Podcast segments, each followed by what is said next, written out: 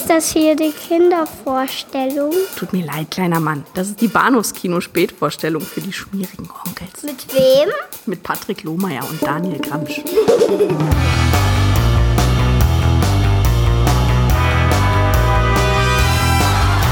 For generations, the Thorns have been a family of tremendous wealth, position, and power. The perfect marriage of Ambassador Robert Thorne and his wife Catherine was fulfilled by the birth of their son, Damien. And then, when the child was five years old, something terrible happened.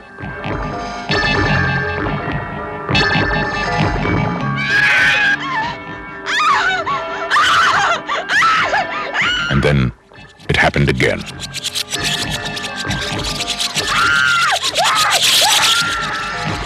Was it an accident? Was it murder? Was it a coincidence? Or was it an omen? Look at me, Damien.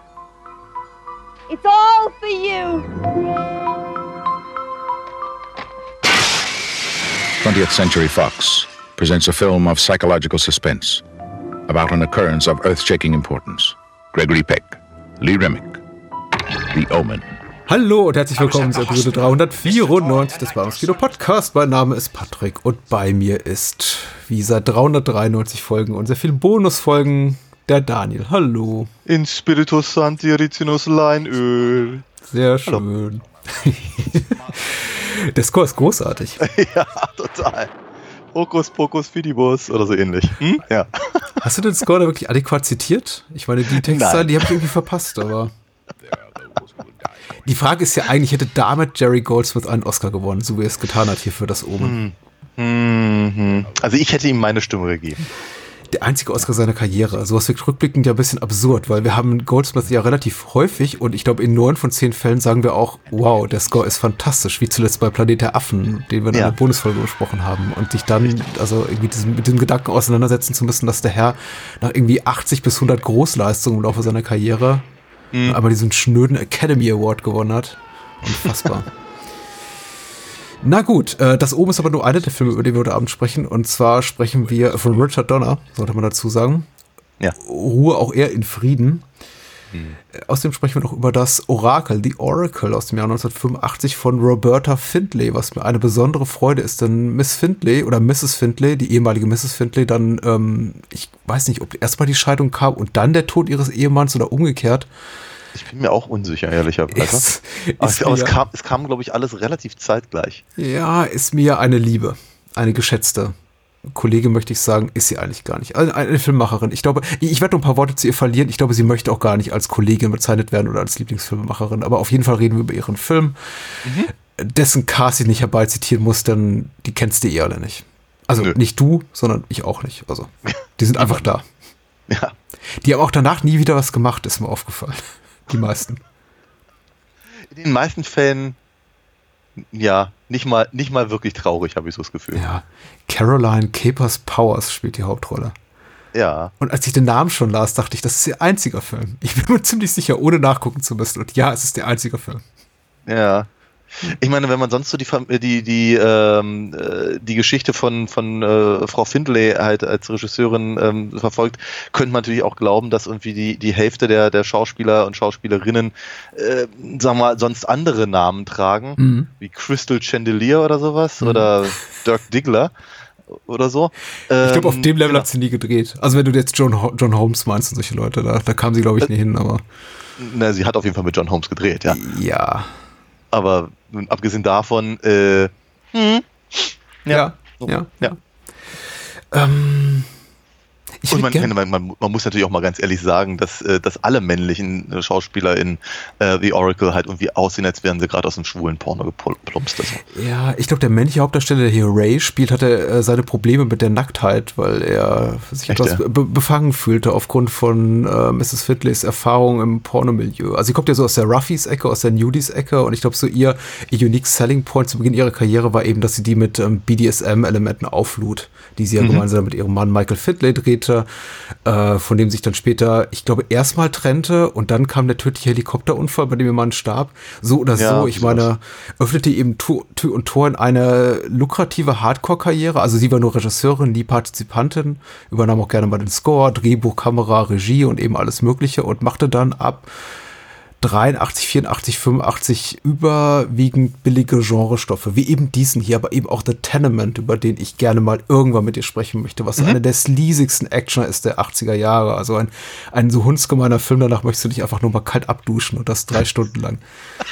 Ich, ich mag einfach Mrs. Findlay, einfach weil auch, sie ist unglaublich outspoken, sagt man, glaube ich, im Englischen. Und man möchte sie immer gerne mögen, weil im Grunde ist sie ja eine, auch, auch eine Frau, die sich in einer, glaube ich, sehr harten Branche bewiesen hat über all die Jahrzehnte. Und dann hörst Ja. du sie in diesen DVD-Features oder Audiokommentaren, davon hat sie zahlreiche aufgenommen. Und sie hasst wirklich ihr Fandom. Sie will sich keiner, keine Bewegung irgendwie zum Freud machen. Sie findet die ganze äh, Frauenbewegung zum Kotzen. Sie findet ihre eigenen Fans zum Kotzen. Sie beleidigt, glaube ich, mehrfach auch im Audiokommentar zu das Orakel äh, die Zuschauer im Sinne von, ich kann nicht glauben, dass sie diesen Scheißdreck guckt. Ja, ja. Es ist wirklich schwer, sie zu mögen. Ja, in der Tat. Aber im- immerhin, also zumindest ihre, ihre Frühwerke äh, zusammen mit, äh, mit ihrem Mann ähm, äh, wa waren ja durchaus wohl sehr einflussreich, eben auch auf, auf äh, andere Leute, die, sagen wir mal, eher im subversiven äh, Teil unterwegs waren. Also John Waters wird halt immer gerne genannt und David Lynch wohl ja auch. Sagen wir mal, ihr halt eine, eine, eine völlige äh, eine, eine völlige filmische Belanglosigkeit, die sie sich offenkundig selber gibt, äh, anzu, anzureden, glaube ich, das, das, das bringt nicht viel. also, es ist schon, es ist schon, es ist schon, glaube ich, wichtig, was sie da gemacht hat. Ja, und sie hat ja zumindest mit einem Film namens Snuff, der 1976 rauskam, ein, ich möchte mal sagen, er, es ist ein furchtbarer Film. Ich habe den vor vielen Jahren mal gesehen und ich werde den Teufel tun und den nochmal angucken, weil er ist wirklich mies. Aber er hat einem äh, verpönten Subgenre oder einer Art des äh, Films, den es ja so offiziell gar nicht gibt, wer weiß das schon so genau, äh, den Namen gegeben. Sie hat allerdings auch, muss man jetzt ehrlicherweise sagen, mit der Veröffentlichung des Films und mit der äh, finalen Form, in der er erschien, ist wenig bis gar nichts zu tun. Sie haben einfach Ja. einen Exploitationer gedreht in Südamerika, die Rechte an dem Filmmaterial verkauft und ein schlauer Mensch hat einen Cutter engagiert, hat gesagt, schneid dazu mal irgendwas zusammen. Wir lassen das Ganze hier, wir finishen das Ganze mit so einer vermeintlich authentischen Tötung vor laufender Kamera und geben dem Ganzen den Titel Snuff. Und ich Ja. meine, sie hat darin auch ein bisschen mitverdient, ebenso ihr Mann Michael Findlay, aber auch das ist, glaube ich, ein Film, von dem sie sich so weit wie nur möglich distanzieren will. Ja, ja, ja, ja. Und vermutlich auch noch einigermaßen zu Recht, muss man auch sagen. Aber ja, es ist äh, auf, auf, auf jeden Fall eine, eine relativ schillernde Persönlichkeit in den, in, in den ausgehenden 60ern, frühen 70ern. Ri- So richtig schillernd ist der 85er Oracle dahingehend nicht mehr unbedingt, möchte ich es nennen. Genau, wir sollten da hinkommen. Ja. Das Orakel ist jetzt mitnichten einer ihrer stärksten Stoffe. Da gibt es irgendwie noch ganz anderes, was sehenswert ist. Eben äh, neben dem äh, bereits erwähnten äh, Tenement zum Beispiel sowas wie Prime Evil, der deutlich gelungener ist und eben auch eine Art Okkult-Horror ist. Aber na gut, jetzt reden wir über, eben über das Orakel. Und warum reden wir über das Orakel? Weil er eben verfügbar war. Ja, Ja. in der Tat. Und weil Orakel und Omen einfach schön zusammenpassen. Ja, genau. Wir haben uns ein bisschen schwer getan mit der Filmauswahl diese Woche. Aber ich glaube, letztendlich sind wir doch einigermaßen zufrieden. Ja. Oder werden das sehen. Ja, ja. Ja, ja. Also, mein, mein, mein, meine Ersteinschätzung, bevor ich mit dir darüber rede, äh, zu Oracle würde sagen, der ist putzig. Okay. Jan Hacher hat hier bei der OFDB eine Inhaltsangabe geschrieben und die ist epochal lang. Jetzt weiß ich nicht, was ich machen soll und lese einfach mal so die ersten Zeilen und du sagst mir dann, wann es reicht. Jawohl.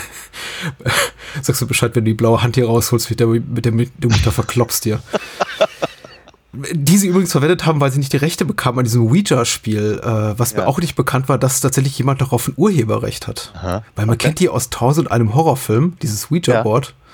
Ja. Ähm, aber ich weiß nicht, ob es Mattel ist oder die Parker Brothers oder wer auch immer, äh, sie durften es nicht verwenden. Okay. Sagt äh, das Trivia zu diesem Film. So, und Jan Hache schreibt, auf der kleinen Weihnachtsfeier mit einem befreundeten Ehepaar in ihrer neuen Wohnung will Jennifer die Planchette, eine künstliche Hand mit Schreibfeder, die für die angebliche Kontaktaufnahme mit dem Jenseits verwendet wird und die sie von ihrem Hausverwalter überlassen bekommen hat und die zuvor... Ah, ah, Okay, das sind schon wieder diese Sätze, die niemals enden. Ich mache jetzt einfach mal einen gedachten Punkt. Okay, bekommen hat. Punkt. Zuvor gehörte sie wohl der verstorbenen Vorbesitzerin der Wohnung ähm, und sie möchte sie ausprobieren. Aus Neugier und Spaß lassen sich die Feiernden auf eine kleine spirituelle Sitzung ein. Nicht einmal Jennifer ahnt, dass sie selbst mediale Fähigkeiten besitzt und für die Botschaften von Geistern empfänglich ist. Und sie empfängt tatsächlich einen Hilferuf, doch weder ihr Mann noch ihre Freunde nehmen sie ernst. Das Kultobjekt schreibt wie von selbst immer mehr Nachrichten und die junge Frau bekommt es mit der Angst zu tun, doch wirklich ernst nimmt niemand ihre Erlebnisse und Erzählungen. Es scheint eher, als würde das Ding auf eine unnatürliche, auf sie eine unnatürliche Faszination ausüben, die sogar ihre Ehe zu zerstören droht. So, ich höre jetzt hier mal auf und sage, es sterben Ja. diverse Leute. Jennifer hat damit irgendwas zu tun, beziehungsweise diese magische Hand, die Blanchette mit der, mit der Feder drin und äh, die Art und Weise, wie sie sterben, ist angenehm schlockig. Ja, Ja, ja, wobei der Film sich selber gar nicht so richtig festlegt, inwiefern alles so wir- wirklich miteinander zu tun hat. Das ist Also mir auch ge- aufgefallen. Ge ge gegen, gegen, gegen Ende muss, muss dann ja wohl offenkundig mal eine Entscheidung getroffen werden, aber äh, grundsätzlich verbringt man, na, bestimmt 75 Prozent des Films damit, dass man sich fragt, okay, und ja, ist ja, ist ja schön, aber warum sehe ich jetzt das eine und das, warum sehe ich das andere und was hat das miteinander zu tun tatsächlich? Also wenn es dann irgendwann zur Auflösung kommt, ist auch so, ach ja, na gut, okay. Ich Das möchte muss ich übrigens, jetzt mal so akzeptieren. ja, klar. Ich möchte übrigens hier meinen, meinen, meinen Schalenwitz so ergänzen mit den Parker Brothers. Äh, dadurch, dass das äh, Ouija-Board wirklich die Urheberrechte dafür bei den Parker Brothers liegen und die Ah. äh, das nicht wollten.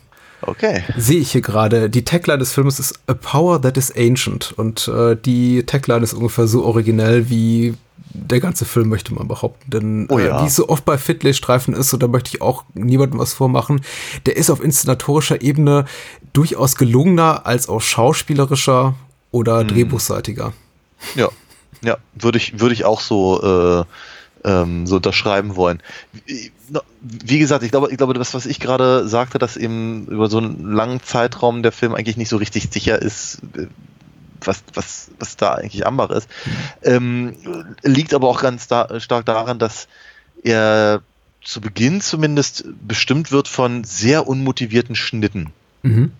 und, und, und äh, Szenenwechseln, die mit ein bisschen Fantasie, wie gesagt, gegen Ende dann auch mal gelöst werden oder auch, sagen wir mal, der, sagen wir mal der, wo sich der Bezug dann in irgendeiner Form ergibt, weil, wie gesagt, der Film sich dann entscheiden muss. Mhm. Ähm, aber eben, also gerade so die ersten, die ersten paar Minuten. Wir, wir, wir, erinnern uns, die erste, die erste Einstellung ist äh, Irma St. Paul als Mrs. Malatesta, Ja. die eben mit der, mit der, mit der Planchette da äh, vor sich hin malt.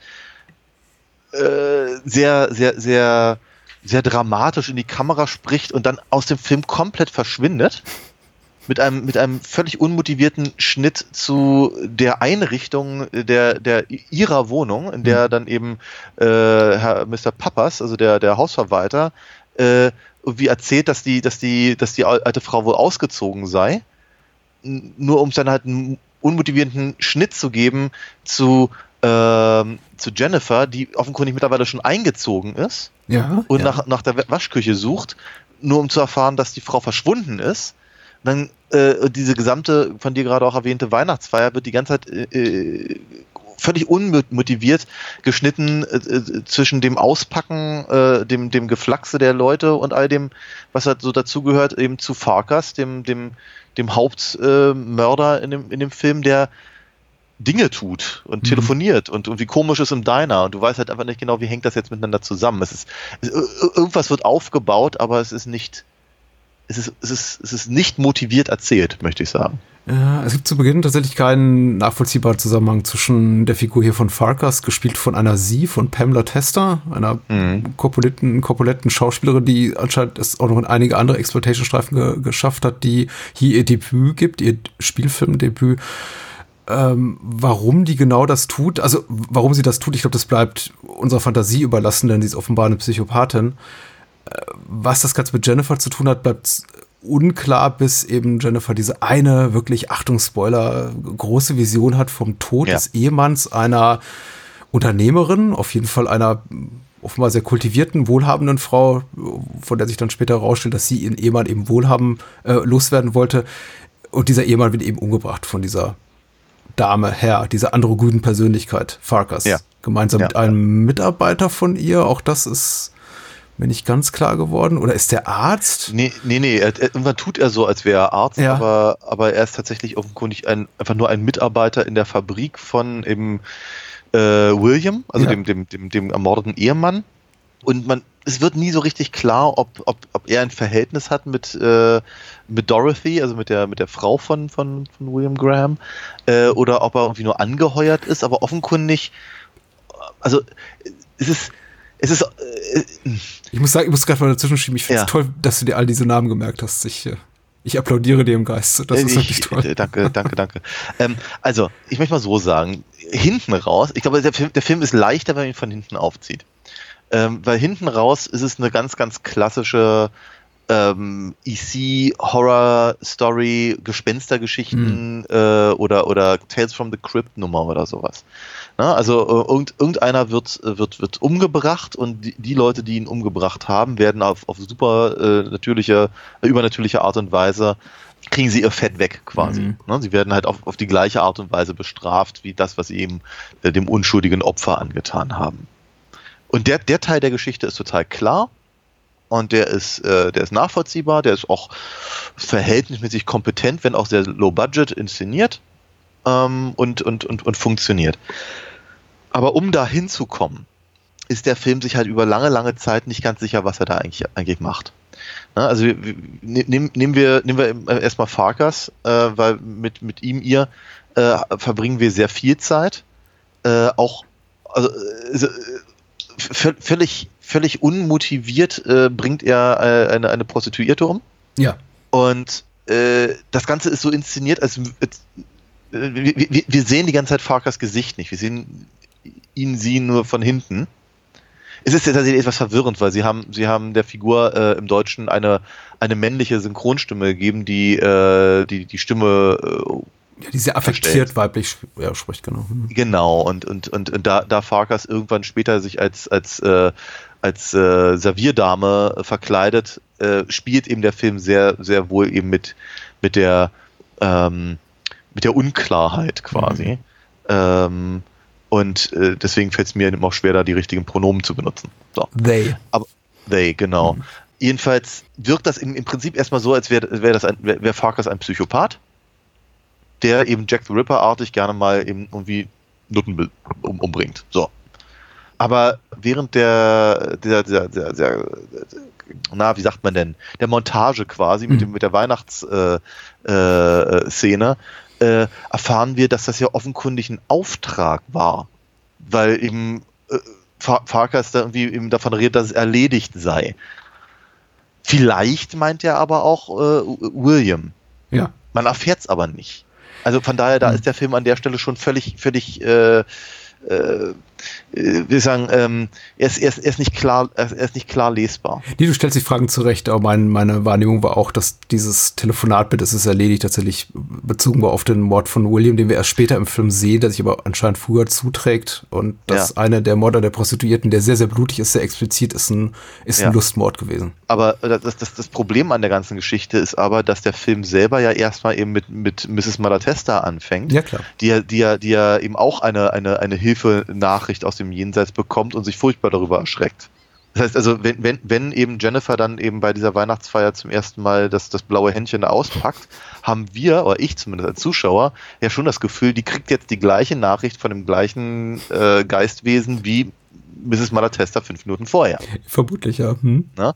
Aber wenn, wenn, wenn, wenn ich da die Zeitrechnung irgendwie mit, mit einbeziehe und sage, okay, offenkundig ist Mrs. Malatesta eine Weile schon raus aus der Wohnung, weil ja äh, äh, Mr. Papas eben da, dann ausgeräumt hat und renoviert hat. Wir sehen die Leute ja dabei beim, beim, beim Arbeiten und eben äh, Ray und Jennifer eingezogen sind und da eben offenkundig schon eine Weile drin wohnen, sodass sie eben diese, diese, das, das Patschehändchen da findet Mhm. und eben mittlerweile auch Weihnachten ist, kann eigentlich die Information von Farkas, dass William also, äh, umgebracht wurde, nicht unbedingt, es, es, es passt nicht zusammen.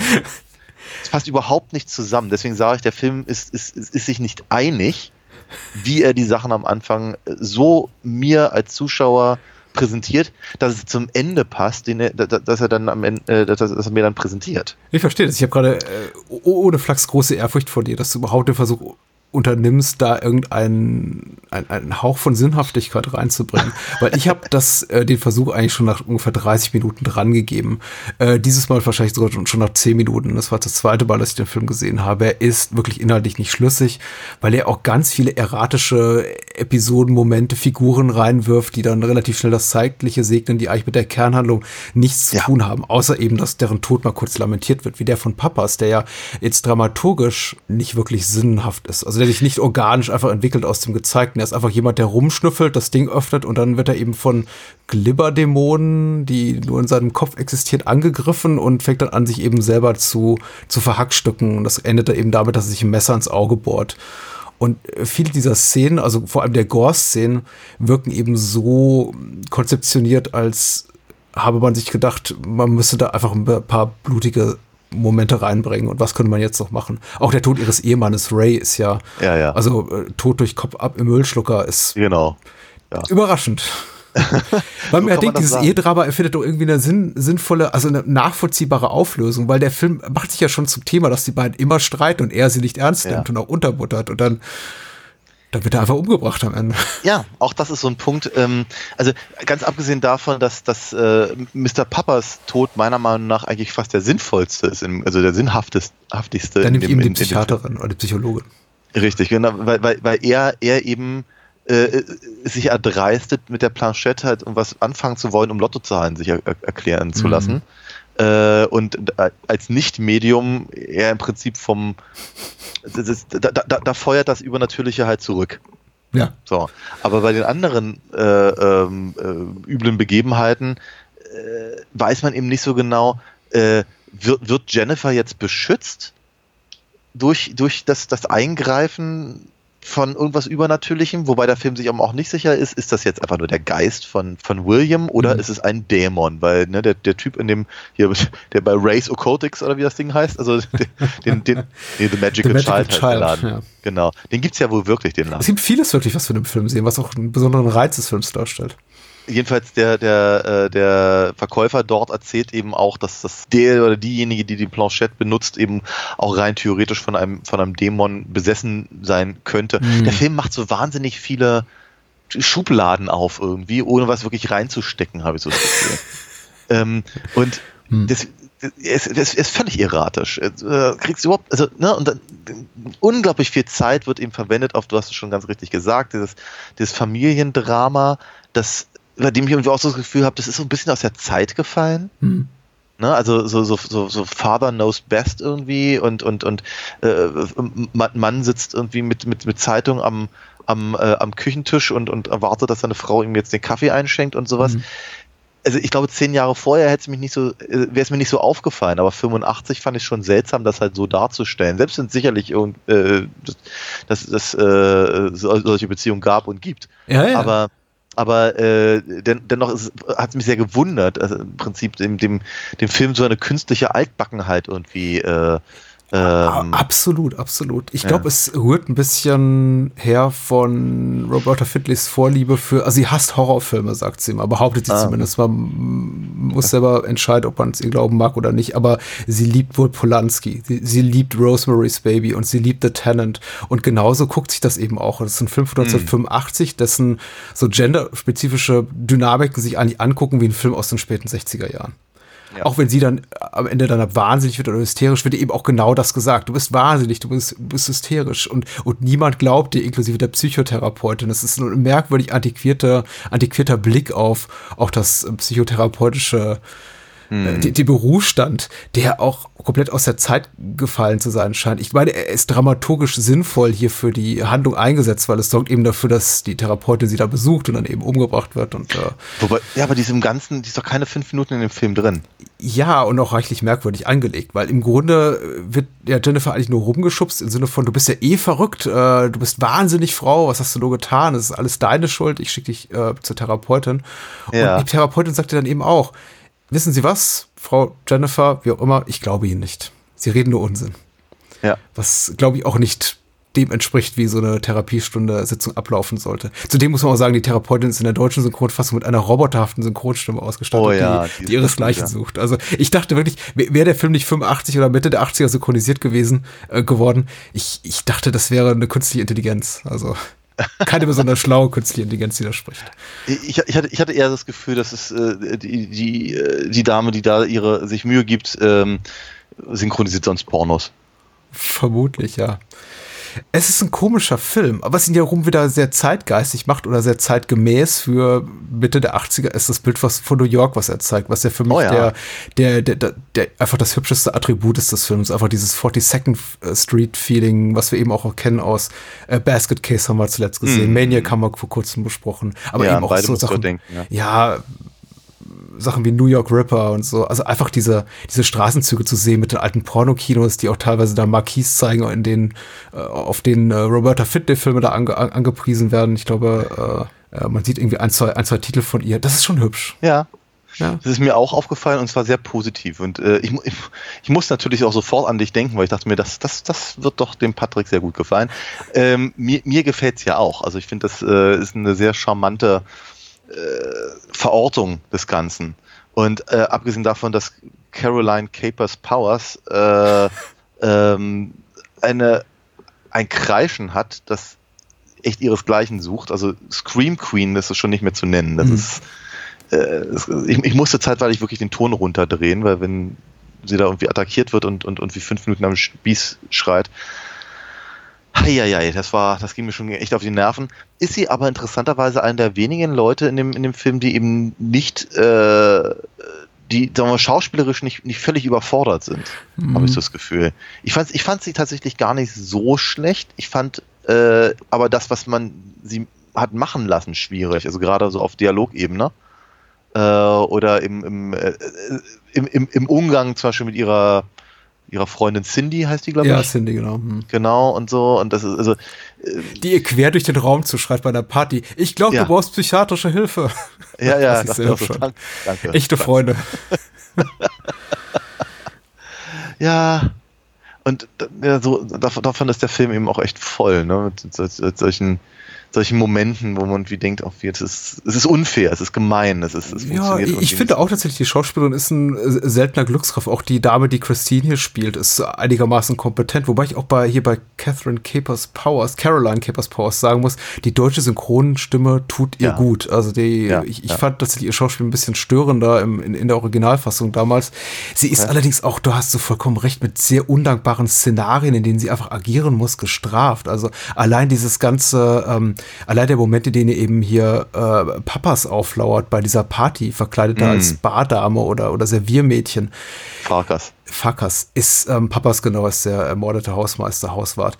Das ist undankbar zu spielen. Einfach. Ja. Also sie muss ja glaubhaft verkaufen, dass sie sich in irgendwie einen Meter neben einer Tür zu einem Lagerraum befindet und diese Tür dann aufgeht und jemand seine Hand rausstreckt und es tatsächlich schafft, sie da reinzuzerren. Ja, ja. Das klingt jetzt irgendwie machbar, wenn ich das so umschreibe, aber wenn man es eben dann sieht, ist es schwierig, weil eben tatsächlich auch Farkas nicht die, sagen wir mal, nicht so die Statur hat, der man, also ich, ich nehme ihm nicht ab, dass er eben diese, diese fast übermenschlichen Kräfte, wie er hier gezeigt wird, äh, Hm. hat. Das ist also sowieso interessant, weil ich glaube, einfach durch diese, mh, nennen wir es mal Androgynität, Mhm. äh, ist, ist Farkas eben eigentlich fast die interessanteste Figur in diesem ganzen Film. Ja. Äh, schon, schon gerne rausfinden möchte, was ist eigentlich mit dem oder ihr los. Pamela Tester schlägt sich, schlägt sich erstaunlich gut darin, Ja. über weite Strecken, finde ich. Sch- Später, wenn sie, wenn, wenn, wenn sie dann eben ähm, axtschwingend irgendwie ähm, äh, Jennifer verfolgen muss, ich glaube, da hört es dann irgendwann auf. Das ist dann, das funktioniert dann nicht mehr so gut. Aber wie gesagt, also gerade, also sagen wir, die, ja, doch, also mit, mit, mit der Figur, äh, die, die hat ein gewisses Potenzial. So, das möchte ich eigentlich damit sagen. Andere Figuren sind eben sehr, sehr austauschbar, sind eben oftmals nicht ganz nachvollziehbar in ihren, in ihren Aktionen und in, auch in den, ähm, in, in der Unterstützung oder Nicht-Unterstützung von, von, von Jennifer. Mhm. Äh, Gerade Rays Rolle ist ganz seltsam. Ja. Und äh, also jetzt, jetzt, wo du, wo du äh, Polanski erwähnt hast, äh, denke ich so bei mir, okay, jetzt verstehe ich, glaube ich, das ein kleines bisschen besser. Weil ich finde, fand eben sonst, dass die, dass die Figur eben äh, sehr, sehr hin und her springt. Ich fand sie redundant. Sie wirkt ab wie Filmmaterial tatsächlich, weil man muss, ja, ist es nicht so, dass man streng genommen sagen könnte, man könnte Ray rausstreichen aus dem Film und es würde nichts Nennenswertes fehlen? Außer vielleicht einem netten, explizit blutigen Abgang. Ja, wenn, wenn, wenn halt irgendwie Suhl höchstpersönlich irgendwie die Hände durch die, durch die Müllschlucker streckt. Ja, ja was, was, was hübsch ist, aber tatsächlich dieses ganze ja. Ehedrama äh, und das grenzwertig Übergriffige, diese Dynamik, die die beiden haben, das ist ja tatsächlich. Ja. Na, es, es, es, es, hat, es hat den leichten Vorteil, dass, dass, äh, dass Jennifer halt ähm, Steine in den Weg gelegt werden. Mhm. Na, ansonsten, genau genommen ist Ray eigentlich der, das, das Einzige, was der Film bietet als äh, dauerhaft anwesender Gegner. Ja. Ne, also hier Tom, Tom Varney, also der, der, der vermeintliche Liebhaber von Dorothy mhm. oder, oder einfach nur Mitarbeiter, angeheuerter, keine Ahnung, Sonntagskiller oder so, ja. ähm, der, der, der findet ja nun gar nicht statt. Ich, mu ich musste auch zweimal hingucken, einfach weil die alle diesen Pornobalken haben, habe ich erst gedacht, wie ist es Papas? ja? Ach nee, der sah ein bisschen anders aus, aber genau so und ähm, äh, genau, also der, der, der ist doch nicht ernst zu nehmen. Farkas hat eben tatsächlich durchaus äh, eine gewisse Bedrohlichkeit und, und genug, genug äh, Rätselhaftigkeit um sich rum. Hm. Ähm, trifft aber ehrlicherweise auf äh, Jennifer erst recht spät im Film. Hm. Und ist natürlich, sagen wir mal, wenig übernatürlich. Ja. So, das heißt also, wenn, wenn da, da äh, in The Oracle eben ja das vermeintlich erstmal sehr übernatürlich sein soll und mhm. es gibt dann halt genug auch durchaus sehr schöne gemachte Szenen, also wie, wenn, wenn, wenn, wenn da irgendwie die gesamte Wohnung ihr um die Ohren fliegt zum mhm. Beispiel, das ist sehr hübsch. Äh, das funktioniert ganz gut und, und, und äh, so, aber ähm, tatsächlich passieren zu wenig übernatürliche Dinge äh, als Gefahr für Jennifer. Ja, absolut, also, absolut. Hm. Klar, irgendwas knackt, irgendwas fliegt, irgendwas äh, bewegt sich, irgendwie Tassen, äh, Kaffeetasse fällt runter und die Planchette schreibt was, aber grundsätzlich, also, wobei dagegen habe ich gar nichts. Ich finde ich finde ja so einen so einen, äh, so einen, so einen leichten Grusel finde ich ja fast interessanter, als wenn irgendwie ständig einer aus dem Schrank springen würde. Mhm. Ähm, aber wie als, als, äh, als, als, als Gefahr für unsere Hauptfigur da gibt es eigentlich nur den Mann, der, der ihr nicht glaubt. Ja, da habe ich schon ja. das Gefühl, dass Raider eine gewisse okay. wichtige Rolle hat. Okay, okay. Dann äh, möchte ich das gerne zurücknehmen. Oder zumindest irgendwie so weit relativieren, dass ich sage, äh, du konntest mich beinahe überzeugen. Vielleicht fand ich ihn einfach nur nervig, weil er eben dieses Stereotyp äh, erfüllt der Figur, die immer sagt, ja, wirklich, ich glaub dir nicht, zeig mir, was du gesehen hast. Und dann eben ja, ja, wird der Raum gemeinsam so, betreten ja. und siehst du, da ist gar nichts, du bist verrückt. Ja, du bist geisteskrank, du musst äh, in die Psychiatrie, wie auch immer. Ja, sehr, sehr, hab, sehr, wirklich sehr freundlicher Umgang. Ja, ich habe hab wenig Geduld für solche Figuren. Und äh, das ist so eine Szene, die kann man einmal machen, aber wenn das irgendwie hier zwei, drei Mal in verschiedenen Varianten geschieht, dann ist es so ein bisschen nervtötend für mich schnell. Und das andere ist äh, auch noch ein guter Punkt, den ich vielleicht jetzt auch noch erwähnen wollte und so fällt mir auch gar nicht, gar nicht mehr ein, ist, das, dass mir das aufgefallen ist, dass im Grunde Jennifer über lange, über einen großen Teil der Spielzeit keinen echten Gegenspieler hat, auch merkwürdig vorgekommen, weil die das Übernatürliche richtet sich vor allem gegen Personen in ihrem Umfeld, eigentlich nur gegen Personen in ihrem Umfeld und ja. auf äh, Farkas trifft sie ja erst nach 70, 80 Minuten erstmals. So bis dahin ist all das, was er da so an widerlichen Morden begeht, geschieht einfach in ihrer Abwesenheit. Also ja. klar, da, da ist immer sowas Sinistres im Hintergrund. Und in dem Moment, in dem sie zum ersten Mal der, der, der Witwe des Mordopfers begegnet und die böse Musik schwillt auf äh, und mhm. äh, die Schauspielerin hier von Christine guckt äh, Dorothy, Dorothy äh, fies in die Kamera ist eben schon relativ klar, was Sache ist. Aber ja, total. es fehlt tatsächlich die akute Bedrohung. Ich habe mich doch auch hin und wieder gefragt, wovor hat eigentlich Jennifer Angst? Ich meine, klar ist das hm. Ganze unangenehm und so übernatürlicher Grusel ist schon irgendwie reichlich merkwürdig. Oder die Tatsache, dass ein Hauswart äh, zerstückelt da äh, aufgefunden wird, irgendwie im Keller. Aber. Ja, ja, ich, ich glaube, so eine Szenen wie eben, dass ihr, dass ihr der, der, der, der, der frisch gemeuchelte Farkas, äh, gar nicht war, Papas, äh, in, in, in so einer Art Vision erscheint, da, da, davon gibt es zu wenig Szenen. Also es ist einfach, äh, der, der, der, der Film hat eigentlich gar nicht so ein riesengroßes Interesse daran, die, die, die, die übernatürliche äh, Verbindung zwischen ähm, Jennifer und der Hand so sehr in den, in den Mittelpunkt zu, zu rücken. Also zumindest nicht, was das, also deswegen sage ich halt, ne, was, ist das ein Dämon, der Jennifer nachstellt? Mhm. Oder ist es ein, ist es ein Geist, der, der, der gerne, also ein ruheloser Geist, der, der, der Jennifer dazu bringen will, ihren, äh, seinen Mord aufzuklären, also Mhm. den Mord an ihm meine ich? Oder ist es ein Dämon, der versucht irgendwie die, die, die die Bösewichte von Jennifer fernzuhalten, damit sie in Ruhe diese Hand da bedienen kann? Da ist der Film sich halt nicht so richtig sicher. Mhm. Mhm. Und er, er, er, bietet zu wenig, gerade im Bereich dieses okkulten, der okkulten Erzählmuster, um mir als Zuschauer zu vermitteln, was er, was, was, was, was, was will er eigentlich von mir? Ja. Also außer mich unterhalten und das durch Kopf ab und, und, und Messer am Auge und so, was Mhm. aber durchaus auch gelingt. Also da will ich mich ja gar nicht beschweren. Ähm, nur ist es, äh, das Drehbuch hat halt schon so durchaus so seine Schwächen, Mhm. weil sie eben, ja, lang, lange Zeit sich nicht, nicht, äh, nicht sicher sind, glaube ich. Ein, ein, ein Potpourri teilweise gelungener, teilweise weniger gelungter Szenen. Ich möchte auch sagen, dass missglückte ist hauptsächlich auf die Qualität des Drehbuchs zurückzuführen, auf die teilweise wirklich maroden schauspielerischen Leistungen. Ich finde interessant, ähm, dass die blutigen Effekte in ihrer Umsetzung gar nicht mal so gelungen sind, aber konzeptionell einfach so stark. Einfach weil die Ja. äh, Vorstellung, sich selber einfach zu penetrieren, Unterarm, Oberarm, Brust, Mhm. Auge mit Messer oder eben sowas wie hier Kopf abgerissen bekommen, okay, ist auch unangenehm genug, aber eben auch von Glasscherben aufgespießt zu werden und sowas.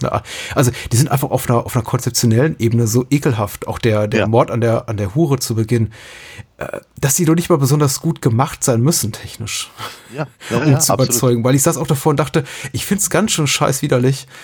Aber so richtig überzeugend sieht das gar nicht aus, weil das, ich, man sieht schon so, das sind irgendwie alles, alles, alles Gummilappen an, an Schnüren und Ja, ein bisschen ja, ja. Uhu drunter. Ja, absolut.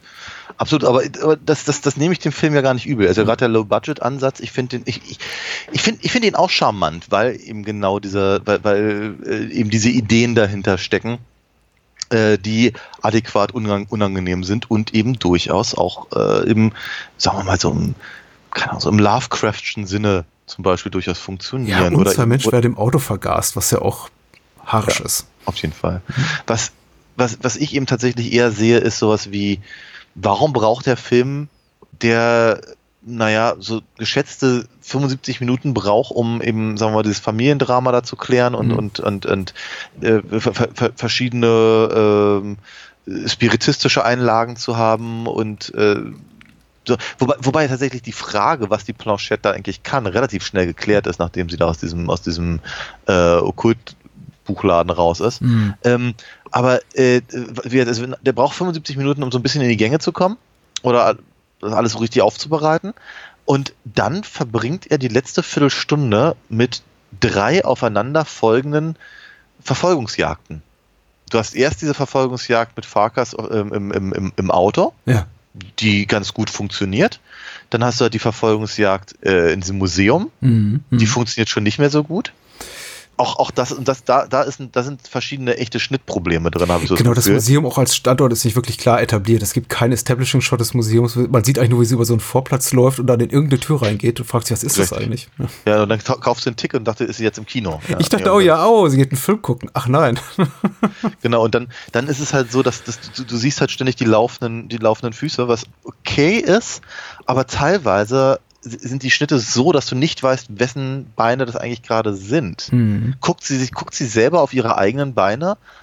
Also, es ist, es ist sehr verwirrend. Es, es funktioniert nicht ganz. Die, die, die Tracking-Shots der, der, der, der Kamera, die halt irgendwie vielleicht so ein bisschen Point of View sein sollten, passen eben nicht zu den, zu den, zu den, äh, zu der Aufnahme auf, auf ihre, auf ihre Schuhe und dann eben in welche Richtung sie selber läuft, wenn sie halt ähm, ähm, zumindest, bis zur Hüfte zu sehen ist. Mhm.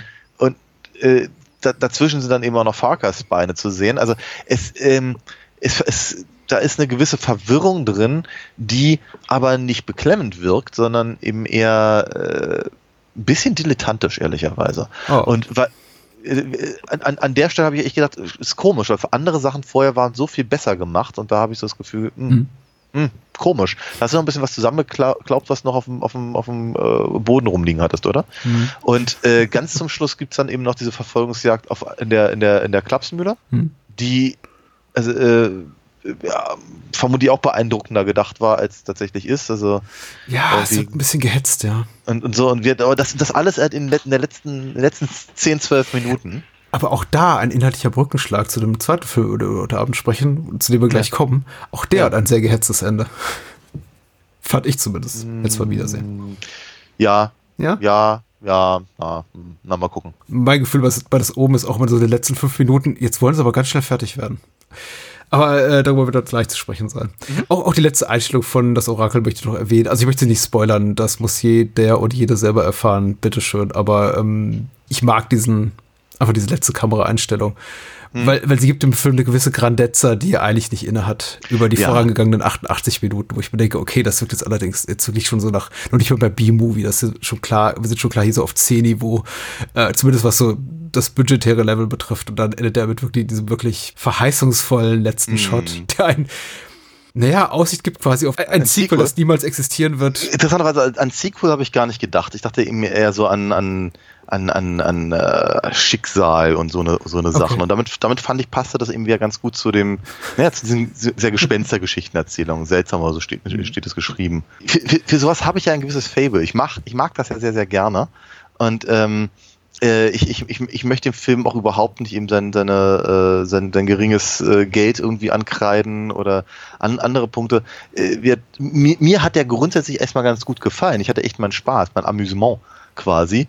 Find halt nur, er hat halt an einigen Stellen echte Probleme, weil er eben lange Zeit sich nicht darauf einigen möchte, welche Geschichte er eigentlich erzählt Hm. und erst gegen Ende relativ halbgar versucht, die Dinge miteinander so zu verbinden, dass, dass man als Publikum eigentlich schon längst vergessen hat, was in der ersten, in der ersten Viertelstunde passiert, aber am Ende sagt man, ah, okay, ah, so hängt es zusammen. Hm. Ja, und äh, das, mh, ich persönlich habe, so- weil, weil wir vorhin John, John Waters erzählt ha äh, erwähnt haben, ich glaube, dem Film hätte, sagen wir mal, ein, ein, ein noch überkandidelteres Melodrama ganz gut gestanden Ja, so, um einfach noch, noch ein bisschen subversiver zu sein. die Anlage dafür hat er. Das ist kein, das ist kein schlechter Film. Die Anlage ist da. Ich habe auch jeden Moment, zumindest beim ersten Mal, als ich vor ein paar Jahren gesehen habe, äh, mit ironisch pointierten Momenten gerechnet. Und dann stellt sich immer raus, der Film meint es Bier ernst. Und da gibt Ja, es ja. eigentlich keine zweite Deutungsebene. ja, absolut. Aber ich gebe dir natürlich recht. So ein Hauch von, Hauch von Waters hätte dem Film nicht schlecht getan. Ja. Na gut. Und du hast dem Film auch nicht unrecht getan. Also du, du, du musst dich auch für nichts entschuldigen. Du hast den Film ja als putzig bewertet, was ich auch äh, vollkommen in, in Ordnung finde. Und ich glaube, wir haben auch die Vorteile, also die Vorzüge dieses Streifens äh, herausgestellt. Sehr schön. Ich möchte abschließen mit Roberta Findlays, äh, ich, ich glaube, eines ihrer berühmtesten Zitate besteht darin, äh, wenn sie den Unterschied äh, beschreibt zu ihrer Tätigkeit als Filmemacherin, als Regisseurin von Horror- und Pornofilmen. Da hat sie mal gesagt, Money Shots gibt's wie hier, gibt's hier wie da. Der Unterschied liegt nur in der Körperflüssigkeit. In der Farbe der Körperflüssigkeit. In der Art der genau. Körperflüssigkeit oder so. Super. Ja. Mein schönes Finish, komplett versaut. Daniel, erzähl doch was über Alina Fox, bitte. Aber nur, wenn du mir das auch versaust. Ähm, Alina Fox, ja, meine Comicfigur, die gibt es auf alinafox.de. Ähm, da kann man so ein paar Sachen lesen über meine Figur, man kann so ein paar Preview-Seiten sich angucken und man kann natürlich den Shop besuchen, wo man relativ viele äh, Hefte mittlerweile kriegt und natürlich auch noch mein Sammelband, äh, der im letzten Jahr erschienen ist, auf den ich sehr stolz bin. Und Solltest du zu Danke. Recht stolz Ja. sein. Das ist ein tolles Hör- Ding. Der ist großartig. Hörspiele gibt es auch, auf die bin ich ebenfalls sehr stolz. Mhm. Und natürlich, äh, ich äh, kommuniziere mit jedem, der das, der, der da was äh, bestellen möchte und ich schicke auch noch meine Unterschrift hinterher und ja, all das, noch eine Zeichnung dazu, das volle Programm. Würde mich freuen, wenn, wenn, wenn die eine oder der andere mich da unterstützen würde. Ich bitte darum. Auch in meinem Namen. Ganz großes Bitteschön. Also alinafox.de und wenn ihr da noch ein Kreuzer übrig habt und ein bisschen eurer Zeit, geht gerne auf unsere Patreon- und Steady-Seiten unter patreon.com slash Bahnhofskino oder steady.fm slash Bahnhofskino, wo man uns unterstützen kann. Begeht mit der kleinen Spende von 2 Euro im Monat bis hoch zu einer großen, riesengroßen Spende von, glaube, glaube ich, 4,50 Euro oder 5 Dollar im Monat. Und dafür kriegt man dann regelmäßige Bonusfolgen und Zugriff auf unser ganzes Archiv. Und man geht mit einem guten Gefühl daraus, uns äh, unterstützt zu haben bei unserer Arbeit, die wir jede Woche verrichten. Und natürlich auch die anderen Formate, die, die, die, die Spin-offs, die Kinder des Bahnhofskinos gefördert zu haben, wie Spielfilm, ABC des Films und so weiter und so fort. Und liest Och. gerne mein Buch, weißt du? Oh ja, das äh, würde, würde ich auch noch mal empfehlen wollen. Das ist sehr, sehr, sehr informativ. Ich, ich mag das ja sehr gerne, eine Folge Columbo zu gucken und dann äh, dazu passend das Kapitel in Columbo Columbo zu lesen. Kauft erstmal Lina Fox. und guckt das Omen. Solltet ihr zumindest. denn Wir werden den Film äh, Hardcore wegspoilern, einfach mal so heute Abend. Äh, Ja. Und der Film hat eben zwei, drei überraschende Handlungswendungen. Also wer das Omen noch nicht gesehen hat von Richard Donner aus dem Jahr 1976, sollte dies tun und dann zu diesem Podcast äh, Format zurückkehren. Lieber Daniel, das Omen, Mhm. Ja. kam der Wunsch von dir? Ich glaube ja. Ich glaube, ich wollte den schon ganz, ganz lange mal machen. Ich Liegt aber vor allem ganz, sehr, ja. ganz, ganz massiv daran, Mhm. dass ich, ich habe den irgendwann mal gesehen, aber ich hatte, ich, ich, ich stellte fest, dass ich mehr Erinnerungen hatte an die Mad-Parodie Mhm. als an, als an den Film selber. Klassiker. Ne? Ja, ja. T- Total. Und ähm, das hatte mich halt immer so ein bisschen gewundert, weil ich ihn, den, den, den Film als sehr gut in Erinnerung hatte. Und dachte so bei mir, das wäre doch eigentlich mal eine ganz hervorragende Gelegenheit, den eben hier bei uns im Podcast mal zu besprechen. Ich finde die Gelegenheit auch sehr gut. Äh, standesgemäß hat die Inhaltsangabe geschrieben bei der UFDB Moonshade und Yay. er schreibt, guck mal, 2001, wieder mal Frühjahr 2001. Wie viele Inhaltsangaben hat er in diesem einen Frühjahr 2001 geschrieben? Ich weiß nicht, aber Gregory Peck hat zu dem Zeitpunkt noch gelebt. Vor gut 20 Jahren schrieb Moonshade, als man dem US-Botschafter Thorne, das ist eben Gregory Peck, mitteilt, sein Kind sei unmittelbar nach der Geburt gestorben, entschließt er sich zu einer anonymen Adoption eines Kindes, dessen Mutter verstorben ist. Seine Frau, gespielt von Lee Remick, erfährt nichts. Sie nennt das Kind Damien. Fünf Jahre später sind die Thorns nach England umgezogen, als auf Damiens Geburtstagsparty ihr Kindermädchen mit einem Strick um den Hals vom Hausdach springt. Wie aus dem Nichts taucht bald darauf ein neues Kindermädchen, Miss Baylock, auf, Mrs. Baylock, die zwar niemand gerufen hat, die sich mit Damien aber prima versteht. Gleichzeitig erhält Thorne mysteriöse Warnung von einem Priester, der Damien für den Sohn des Teufels hält, doch Thorne ist nicht überzeugt, auch als der Priester eines mysteriösen Todes stirbt und der Fotograf Jennings, das ist David Warner, seltsame Zeichen auf den Fotos der Opfer entdeckt. So, und weiter lese ich jetzt mal nicht, um den paar Menschen, die äh, das oben noch nicht gesehen haben und gesagt haben, ah, ich weiß nicht, vielleicht bleibe ich dran, die letzte Chance zu geben, hier abzuschalten. So. Weil ab jetzt wird gespoilert. Ich glaube, die wichtigsten Darstellerinnen und Darsteller habe ich schon äh, erwähnt, relativ prominent besetzt. Gregory Peck, äh, so eine Art Mini-Comeback für ihn. Er hat in den Jahren zuvor nicht viel gemacht. Ja. Und vor allem war er eben immer so für klassische Goody-Goody-Rollen auch bekannt, muss man sagen. Also so auch eine klassische Star-Persona, die sich darum dreht, dass er eben hauptsächlich sehr, sehr große Sympathieträger spielte. Und ich glaube, für Ja. ihn 1976 mit so einer Rolle nochmal aufzuschlagen nach einer mehrjährigen Leinwandpause, das war schon was Besonderes. Ja, na klar. Aber ich meine, ich, ich, ich, ich werde ihn vermutlich für, für, für, für ewig als erstes mal mit äh, Captain Ahab verbinden. Natürlich. Dann natürlich, dann natürlich mit äh, äh, To Kill a Mockingbird. Atticus Finch, ja, genau. Genau. Ansonsten muss ich natürlich ganz ehrlich sagen, ich hatte, ich hatte vergessen, dass er in diesem Film drin ist. Und ohne, ohne Scheiß. Ich hab's, ich, hab's, ich hab's völlig vergessen. Mich hat sehr gefreut, als ich es mitbekommen habe. Weil aus irgendeinem merkwürdigen Grund hatte ich, den, hatte ich das Omen immer vor allem und in allererster Linie als David Warner-Film wahrgenommen. Ja, ja. Das mag irgendwie daran liegen, ich meine, ich mag David Warner wahnsinnig gerne. Ich, ich, ich, es, gibt, ich glaube, es gibt nicht einen einzigen Film, in dem ich ihn nicht gerne gesehen hätte. Und ich hatte ja das große Glück, ihn vor zwei Jahren mal zu treffen und, und, und so fünf Minuten mich mit ihm zu unterhalten. Das ist ein wahnsinnig sympathischer älterer Herr und, und äh, ganz, ganz großer Star meiner, meiner Kindheit. Absolut. Nachdem ich ihn, glaube ich, das erste Mal mit Namen wahrgenommen habe in Tron und in Time Bandits. Äh, vorher halt aber sein Gesicht halt schon kannte und, und, und äh, se- seitdem freue ich mich halt immer, wenn er, wenn er in einem Film auftaucht. Und ich glaube einfach die Tatsache, dass er derjenige ist, der halt hier in diesem Film eben diesen, dieses, dieses, äh, äh, diese, diese Fotohinweise sammelt äh, und im Prinzip damit die Story maßgeblicher vorantreibt, als es eben äh, äh, äh, hier Botschafter Thorn tut, ähm, äh, mag eben auch da, also mag dazu geführt haben, dass ich ihn einfach viel, viel mehr in, in, in Erinnerung hatte als unseren Hauptdarsteller. Mhm. Ich hatte, mich, ich hatte jetzt auch überhaupt nicht auf dem Schirm, dass Patrick Troughton den, den, den, den, den Priester spielt, also der, der, der zweite Doctor Who Mhm.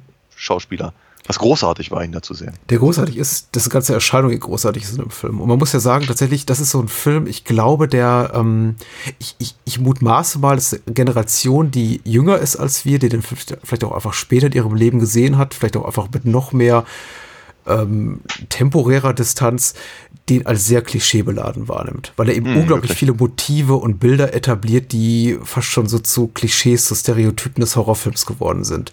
Damien, überhaupt der Name des Kindes, 666, das hier mit Hm. ähm, Bibelseiten tapezierte Zimmer des Priesters. Natürlich. Ähm, also dieser Film alleine die, sorgt Ma- wirklich die, für- Mary, die Mary Poppins from Hell hier. Mit, Absolut. Also dieser Film allein sorgte wirklich für Jahrzehnte Okkult, Horror und Thriller-Klischees. Oh ja. Und Ja. ja, äh, ja die, diese ganzen Choräle auf dem Score hier von Jerry Ja. Goldsmith äh, zu Recht für mit, mit dem Academy Award geadelt, nicht zuletzt auch, glaube glaub ich, aufgrund des großen kommerziellen Erfolgs dieses Films. Aber ich, ich muss an, wenn ich das oben sehe, an ungefähr gleich 20 andere Filme denke, denken, die ähnliche Scores haben mit Om Om Patwem, Bum Bum Bum. So ist das eben, ja. Ja. Und trotzdem, trotz dieses ganzen, was ich mittlerweile so auch, auch als zeitlich entrückt, wie wir sind, als, als teilweise auch als großen Horror-Mumpitz wahrnehme, funktioniert Ja. der Film unglaublich gut noch für mich. Hm. Also der hat mich, wirklich- als spätestens wenn David Warner auftaucht, ich denke, ach, da ist er. Ich weiß, dass jetzt kommt. Allein diese Bilder, wenn er, also wenn er diese Fotografien entwickelt, äh, Ja. das Ja, ist, ja. wow. Wow. Ja, ja Große sehr Kunst. schön. Sehr schön. Ähm, ich ich, ich, finde ihn ja, ich finde ihn ja stimmungsmäßig eben auch noch sehr, sehr in den, in den 70ern angelegt. Ich meine, da, da, da, da, da, da, da kommt eben der Exorzist durch, da ist ein bisschen, weiß nicht, wenn die Gondeln Trauer tragen mit dabei und Rosemary's Baby und all diese ganzen Sachen. Ich finde ja den, ich finde ja diesen, diesen Selbst, Selbstmord mit Schauwert, ähm, find, find, fand ich ja ganz, ganz, ganz dramatisch und, und, und sehr erschütternd. Des Kindermädchens zu Beginn. Ja, genau, ganz, ganz zu Beginn, wo ich irgendwie denke, oh, das, ist, äh, das hat aber auch eben so eine Stimmung. Also vor, vor einigen Jahren hat Hereditary sowas eben auch durchaus äh, ähm, wieder aufleben lassen. Ähm, hatte ich so den, den Eindruck. Ähm, ansonsten ist natürlich deine Einschätzung total richtig. Ne? Also die, die, all diese ganzen äh, ähm, äh, hier ähm, Offenbarungsgeschichten äh, äh, und Armageddon und was nicht alles und sowas. Äh, ich, ich, ich hab, hatte auch so das Gefühl, okay, das, das lässt sich alles ziemlich genau auf genau äh, diesen, diesen einen Film halt praktisch zurückführen, weil es im vorher, glaube ich, nicht so. Es, es, war, es, war, es war einfach nicht so interessant. Ja, es wurde gemacht, klar. Ich meine, es gab auch vorher schon Amicus Horror, Hammer, Hammer Horror und ich meine, daran Natürlich. orientiert sich eben das oben auch. Aber das hat natürlich nicht einfach diese Mega-Popularität gehabt wie dieser Stoff, der eben auch in Übersee, in den USA und anderswo in Europa einfach wahnsinnig erfolgreich war. Ich glaube aber auch, dass der dieser, dieser Ansatz von, na sagen wir mal, religiös geprägten Grusel eben in diesem, in diesen, in diesen paar Jahren, halt ab, spätestens ab dem Exorzisten, Ja. ähm, äh, sehr, sehr viel, sehr viel, mh, er hat einfach eine, eine andere Dimension gehabt. Ja. Ne? Wenn, du, wenn du sagst Hammer Horror, ich meine, natürlich ist Peter Cushing irgendwie mit dem Kreuz durch die Gegend gerannt, wenn er, wenn er, wenn er äh, Dracula nachgestellt hat und so. Aber ähm, das hatte eine andere Dimension. Ja. Es, es war, es, und, und, und hier, in, in, in sowas wie eben von mir aus dem Exorzist oder eben dem Omen, ähm, wird, wird im Prinzip die gesamte, da ist, eine, da ist ein gerüttelt Maß an, an, an Gesellschaftskritik hinter. Mhm. Will sagen, da werden so, so und auch so, so, so schließt ja auch das oben, oben hier, hier ist Weisheit. Ja? Mhm. Äh, im, Im Prinzip, ähm, da, da, da, da wird quasi ein bisschen bemängelt, dass eben die moderne Welt äh, den, den, den Zugang zu okkultem oder spiritistischem oder, oder, oder wie auch man es auch nennen möchte, äh, Dingen halt so verloren hat, dass, dass es sich halt von alleine ausbreiten kann. Ja. Denk, denk, denk mal an die Szene, in der äh, Regan eben dann da äh, von den ganzen äh, Psychologen und im Krankenhaus da irgendwie äh, durch, durch äh, untersucht wird, Mhm. ähm, weil sie sich eben nicht vorstellen können, dass da eben ein Dämon äh, gerade wütet. Und hier haben wir halt eben das, das, das, dasselbe Spiel, dass eben Robert Thorne die längste Zeit durch diesen Film rennt und sagt, nein, nein, sowas, sowas, so, so, so ein, äh, so ein Mumpitz gibt's ja gar nicht. Mhm. Mhm. Mhm. Ja, bis er, bis er sich eben so langsam aber sicher eben vor allem von Jennings halt überzeugen lässt und dann eben spätestens, wenn er halt Bugenhagen äh, äh, trifft und so. Was ich, was ich auch interessant fand, dass der Film ganz schön viel Globetrotting halt da irgendwie. Äh, Oh ja, die Schnitzeljagd, äh, der Aspekt des Films gefällt mir auch besonders im zweiten Teil. Ansonsten würde ich sagen, klar, im Fahrwasser des Erfolgs von Der Exorzist entstanden, absolut dadurch motiviert, du hast ja bereits auch ein paar andere Titel äh, benannt, die dadurch auch, auch davon auch inspiriert waren, eben von diesem großen Mega-Erfolg von äh, des Films von William Friedkin. Allerdings finde ich sehr viel zugänglicher. Also nicht, dass Exorzist äh, ein sperriges Stück Kino wäre, auch den kann man leicht weggucken in der Ja. kurz- wie Langfassung. Ähm, aber er ist nicht so wissenschaftlich interessiert, glaube ich. Er ist, glaube ich, politischer, ge gesellschaftspolitisch kritischer, tatsächlich auch in seinen Ansätzen. Er hat nicht so dieses sehr fast schon pornografisch detailverliebte wissenschaftliche Interesse, wie es der Exorzist hat. Gerade hier noch in dieser Directors Edition, wo wir dann ab noch mehr Laborszenen mit Regan präsentiert bekommen Ja, und so weiter und so fort. Also er ist auch schon, ich finde, oben auch bereitwilliger, sich auch wirklich oberflächlichem Hokuspokus, also wirklich Horrorschabernack einzulassen und auch Ja, Tropen und Stereotype zu bedienen. Und er macht das eben immer so elegant, dass es kaum auffällt, wie, wie banal, wie ordinär, wie flach, wie vulgär das hier und da ist. Es ist, ist so mein Eindruck.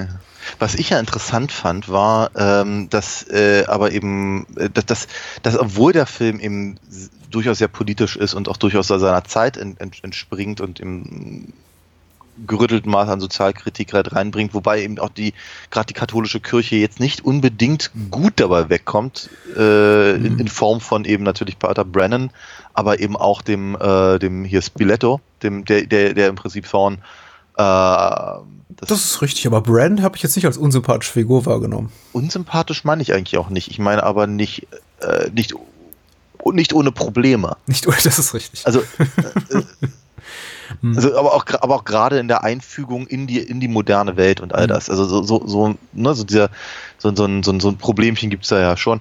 Ähm, habe ich aber vor allem das Gefühl, dass der Film gerade in den Dialogen, und das mag natürlich auch ein bisschen daran liegen, dass er, dass er hier eine, eine, eine, eine, eine Welt präsentiert, in der eben ein, ein, ein, ein Botschafter äh, in einem, einem riesen, einer riesen Villa äh, haust und, und, Mhm. und äh, dann, ähm, und so. Also äh, ich habe ich hab so das Gefühl, der Film, also gerade in den Dialogen, wenn eben nicht gerade David Warner auftaucht, Ja. altbacken wirkt.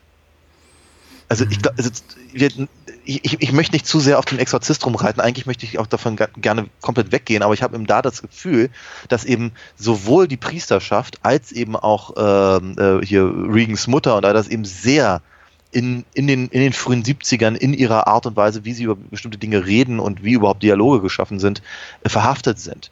Und wenn, Ja. wenn Gregory Peck und Lee Remick miteinander reden, habe ich so das Gefühl, ich gucke hier gerade ein Theaterstück. Ja, klar. Oder aber ich bin irgendwie 20, 25 Jahre in der Vergangenheit und, und sehe halt ein, ein, äh, ein, ein, ein im Prinzip, also äh, ich, ich hätte jetzt fast Doris Day und Rock Hudson gesagt, aber die hatten mehr Dynamik zusammen. Du hast ja recht, du hast ja mit allem recht. Aber das ist ja auch ein quasi aristokratisches Umfeld, in dem wir uns hier bewegen. Das Dieses ist aber, ganze- ja genau. Ja. Dieses ganze diplomatische Umfeld und auch, ich meine, die ganze Ehekonstellation. Also hier, äh, wer ist die Protagonistin vom Exorzisten? Eine, eine, eine, relativ junge Single-Mom, die irgendwie erfolgreiche Schauspielerin ist. ja, beim Film arbeitet, würde ich sagen, ja. Die beim Film, genau. Während wir hier ein, ein klassisches Hollywood-Ehepaar auch sehen, in dem Ja. er mal einfach locker 20 Jahre älter ist als sie. Oh ja, er ist 60 in- gewesen damals, der gute Gregory. 60. was nicht thematisiert wird, was man wahrscheinlich aber auch Nein. bei Diplomaten, also bei Leuten seines Berufsstandes nicht tun muss.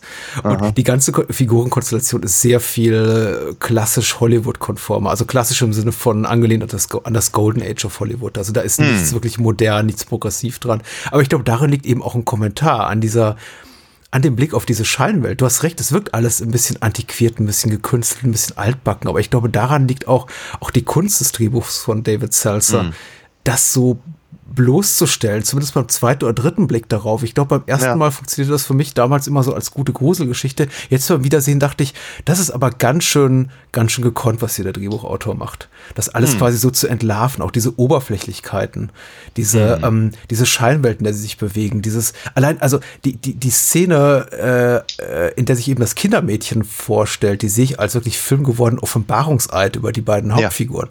In dem sich, Oh ja. in dem sich nämlich herausstellt, keiner von beiden interessiert sich wirklich dafür, wie die da hingekommen ist. Aber Hauptsache, jemand nimmt ihnen das blöde Belag ab. Ja, total. ich finde ich find auch, auch, die, auch die Szene, in der, der Catherine äh, Miss Baylock irgendwie dazu äh, quasi anklingelt, damit, damit sie das Kind rausbringt, weil ihr das, weil ihr das Spielen auf den Sack geht. Äh, Schlug in dieselbe Kerbe, genau. Ähm, aber da fand ich eben auch zum Beispiel, das, das war einer der wenigen Momente, wo eben äh, Lee Remicks Figur äh, so ein bisschen, so ein bisschen die hinter die Fassade blicken lässt und eben nicht, nicht mehr so arist aristokratisch wirkt und äh, so. Das fand, fand ich ganz, ganz spannend. Ähm, ansonsten äh, gerade der Unterschied eben zwischen Keith Jennings und, und Robert Thorne ist halt dadurch eben, glaube ich, noch noch deutlicher, weil eben äh, David Warner eben zeitgemäß relativ lange Haare hat und dann irgendwie permanent so, so ein, so ein, äh, so ein Halstüchlein und so und sieht, sieht sehr, sehr modisch aus in irgendeiner komischen Art und Weise. Äh, zumindest für, für, für, für die mit 70er. Und im äh, Thorn äh, dahingehend ja, altbacken. Äh, Wo, wobei, wobei er ja im Verlaufe gerade dieser von, von dir sehr schönen Schnitzeljagd äh, äh, genannten Sequenz, äh, krieg, kriegt er ja sowas leicht Abenteuerliches. Ja. Ja, weil so, so, so, fa- fast schon so ein bisschen was, keine Ahnung, so ein bisschen Quartermain oder ich so. wollte gerade sagen, etwas älterer, senioriger Alan Quarterman, ja. Ja, Definitiv. Vielleicht schreibe ich dem Film da auch zu viel zu. Ich, ich, ich weiß es nicht. Ich fand es tatsächlich, ich empfand es als gewitzt, tatsächlich, sich Ja. so der Tonalität zu bedienen, die wir eben auch aus äh, klassischen britischen Horrorfilmen kennen, vor allem Oh ja. eben dem der späten Ja. 50er bis frühen 70er, als eben solche Studios wie, wie Amicus oder Hammer wirklich auch, auch Sachen produzierten, die ein großes Publikum erreichten. 76 war das schon lange nicht mehr der Fall. Und äh, ich, ich habe einen akademischen Audiokommentar jetzt zu das oben jetzt gehört in Vorbereitung, wo man eben auch, wo auch die Kommentatoren teilweise eben der Tatsache der, der, Existenz solcher Filme wie das oben die Schulter für die Schuhe schieben, dass eben äh, das mit Hammer oder so bergab ging, weil sie meinten, Ja. plötzlich haben die quasi britischen Horror mit Hollywood Geld äh, produziert und da war kein Platz mehr für kleinere Produktionen. Ja, ich meine, was, was natürlich auch das Setting ausmacht. Ne? Große, große Teile des Films spielen eben nun mal in, in, in, in Ja, Großbritannien. natürlich. Und der Vorteil ist eben, England äh, wird hier eben nicht nur genutzt als preiswerter Drehort, wo man dann eben mal die Elstree Studios oder so anmieten konnte, äh, weil die viel, viel Platz boten und vielleicht irgendwie noch, noch irgendwelche äh, Steuererleichterungen, sondern England steht hier wirklich auch als Ort, als Örtlichkeit im Vordergrund, genauso wie eben auch andere Länder, die wir später zu Gesicht kriegen. Wahrscheinlich wurde vieles eben auch in England gedreht. Also in Rom waren sie offenkundig ziemlich deutlich. Also ja, äh, das, das auf jeden ein, Fall. einige Ecken kennt man da ja. Äh, Grundsätzlich aber finde ich es immer lobenswert, wenn ich eben merke, Filme schlagen auch Kap äh, Kapital aus ihrer Lokalität. Da wird eben nicht nur behauptet, oh, das ist hier good old jolly England und tatsächlich sehen wir nichts außer einem grünen Golfrasen. nee, wir sehen relativ viel von England und das ist, Ja. was wir sehen, ist, ist wirklich cool. Trotzdem fühlt sich der Film für mich zu, obwohl er die Tonalität entleiht aus gut abgehangenem britischen Horrorfilm, nicht, nicht eine Sekunde lang an wie, ein- wie ein britischer Film. Das ist Nee, Hollywood das- durch und durch. Ja, ja, total. Liegt aber auch Ähm, alle beteiligt im Hintergrund. Gilbert Taylor hier, der die Kamera übernommen hat, der, der bekannt wurde hier durch. Wobei, er ist auch Brite. Er hat Hard Day's Night gemacht. Hm. Dr. Strangelove, ein Jahr später Star Wars. Hm. Goldsmith, Richard Donner. Die meisten sind Amerikaner. Stuart Baird hat den Schnitt gemacht. Ich glaube, hat Richard Donner jemals mit jemand anderem Ich gearbeitet als Stuart Baird? Ich habe keine, ich habe keine Ahnung. Ähm, genau, aber äh, Ich komme ins Faseln, Entschuldigung, bitte. Macht pff, kein Problem, ich finde es ja nicht uninteressant. Ich wollte eigentlich nur noch mal darauf hinaus, dass ich den, den ich, ich habe den Film, vielleicht liegt es auch tats tatsächlich an, sagen wir mal, so dem, dem, dem, dem dritten Akt oder sowas, aber ich habe ihn ihm eher als Abenteuerfilm wahrgenommen, als äh, denn als, als, als äh, handfesten Horrorfilm. Äh, er hat natürlich durchaus so gruselige Momente oder, oder ähm, äh, Bedrohlichkeiten und, und all das. Und ja, du hast ja schon vorhin gesagt, äh, bestimmte Sachen sind halt mittlerweile so sehr zum Standard geworden, dass sie eben eigentlich niemand mehr wirklich hinterm Ofen vorlocken. Ob es jetzt der, der, der creepy Priester ist oder eben der, äh, der, der Fotograf, der irgendwelche merkwürdigen Dinge äh, auf, auf, seinen, auf seinen Bildern entdeckt und all das. Ähm, und natürlich, sagen wir mal, die, äh, die ganze, ganze Prämisse vom Sohn des Teufels und, und, und, und den äh, Muttermalen und all den ganzen Sachen. Ähm, äh, wie gesagt, also ich, ich habe ich hab halt, vielleicht liegt es auch an, an mir, vielleicht liegt es auch an meiner, an meinem fortgeschrittenen Alter, aber ich habe eben sehr, sehr auf diese, auf diese Familiendynamik geachtet Mhm. äh, zwischen den Thorns. Ähm, ich habe äh, sagen ich habe ich hab mich sehr gefreut darüber, wie, wie schön das alles aussah, wie gut das alles funktioniert und, und, und äh, ein sehr, ein sehr perfekt aussehender Film, wie ich finde. Ja. Durchaus. Also äh, da gibt's gar keine, gar keine Mängel nirgendwo. Ähm, und so, aber ähm, äh, und, und sagen wir mal, der Film hat, äh, er, er packte mich halt bei dem, bei diesem, bei diesem Selbstmord von dem, von dem äh, ersten Kindermädchen. Mhm. Das fand ich schon ganz schön erschreckend. Aber dann passiert halt lange Zeit nichts. Ich meine, dann, dann taucht hier Frau, Frau Blücher halt auf. Mhm. Ähm, und und äh, die, die, die, die arme Billy Whitelaw ist, ist aber auch echt schwindsüchtig geschminkt und alles. Und, und Das ist eine sie- attraktive Frau. Ich habe den anderen Film gesehen aus den 60ern. Ja, ja. Also die. Ja, eben, aber ich denke, das so bei mir irgendwie, ja. Ach komm, hätt- hättet ihr noch, noch, noch irgendwie noch eine Warze auf die Nase machen können oder irgendwas?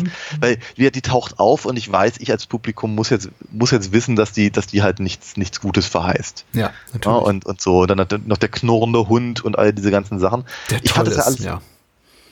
Ja, ähm, ich, ich, fand das, fand das, ich fand das auch alles ganz toll. Ähm, aber so richtig gruselig fand ich es halt nicht unbedingt. Ne? Und ich, ich, ich, ich erinnere mich aber daran, dass ich eben, wie gesagt, in dieser Matt-Parodie alleine diese, diese, äh, diese, diese Fotos mit dem, mit dem, äh, von dem, von dem Priester mit dem, mit dem Strich durch und dann wird er eben aufgespießt. Und also ich fand einfach diese Vorstellung so unglaublich erschreckend. Ja.